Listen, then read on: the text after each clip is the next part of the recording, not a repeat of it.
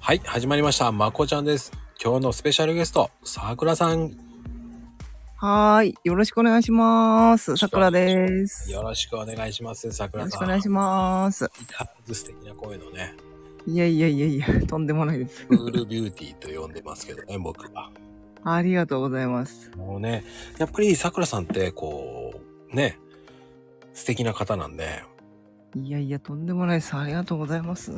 さくらさんが思ってる、こう、こんな男性嫌だなーっていう人いますこんな男性嫌だなは、 ちょっともう、あの、元夫の悪口みたいになっちゃう。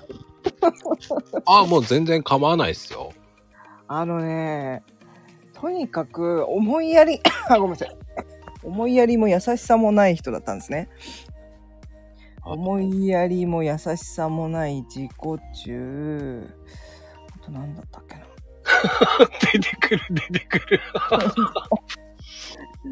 ちょっとね、そのとにかく自己中、自分のことしか考えないんですよ。で、思いやりも優しさもなくて、なんか何でも私にやらせて、何でも人のせいみたいな、なんか、そういう感じの人でしたね。なんで結婚したんだって話ですね。あーなんかだからもうほんと優しさと思いやりだけあれば飯が3倍ぐらいいけるぐらいのうんこんぐらい思いやりと優しさに飢えてましたねでも、はいその優しさってこう優しさだけじゃまた物足りなくなるんじゃないですかやっぱこれはあるかもしれないですねうん適度が大事なんじゃないですかねそうですね優しさとなんていうの強さっていうかね真の強さみたいなところはないとただ優しいだけじゃちょっとふにゃふにゃってなっちゃいますもんねうわーそこは参考にさせていただきます わ難しいなあそこね優しすぎるのも良くないのよなんて言われた時にはありますけどね、うん僕もうん確かに優しいだけじゃ確かに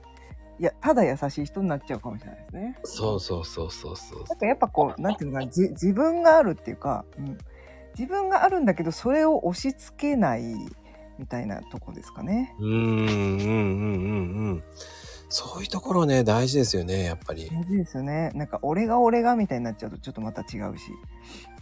ああわかるうん、だけど、しっかり自分はこうっていうのが、信念みたいなのがね、ある方が、なんかやっぱ素敵ですよね。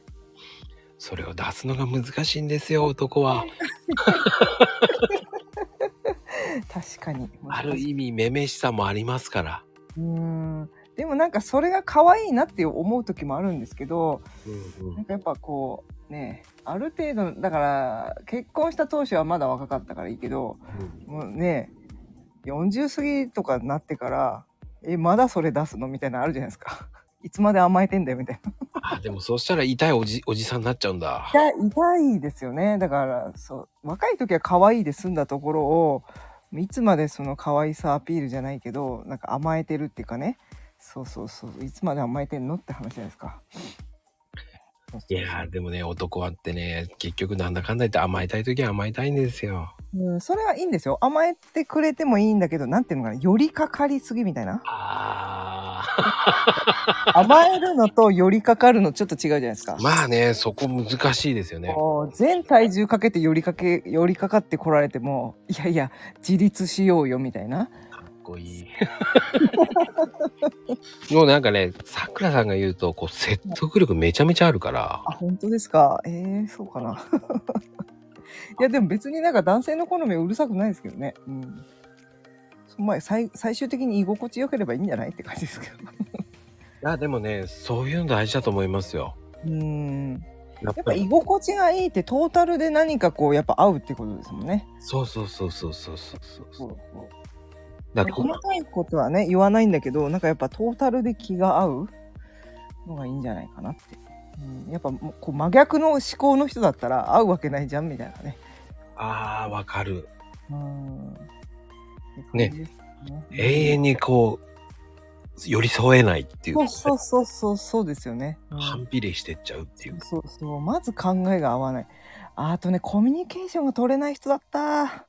あー難しいなそれ全然なんか話し合いをしてくれない人で逃げちゃうんですかじゃ逃げちゃうんですよそうそうそうそうああーでもそれも難しいところ行ってきますよねやっぱりね逃げちゃうとねやっぱりねうん、い寄り添ってくれないと困りますからね。もう、そうなんですよ。うん全く寄り添うということをしない人でしたね。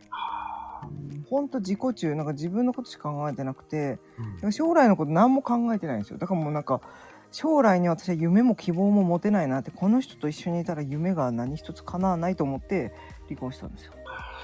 そういうことですか。そうですね。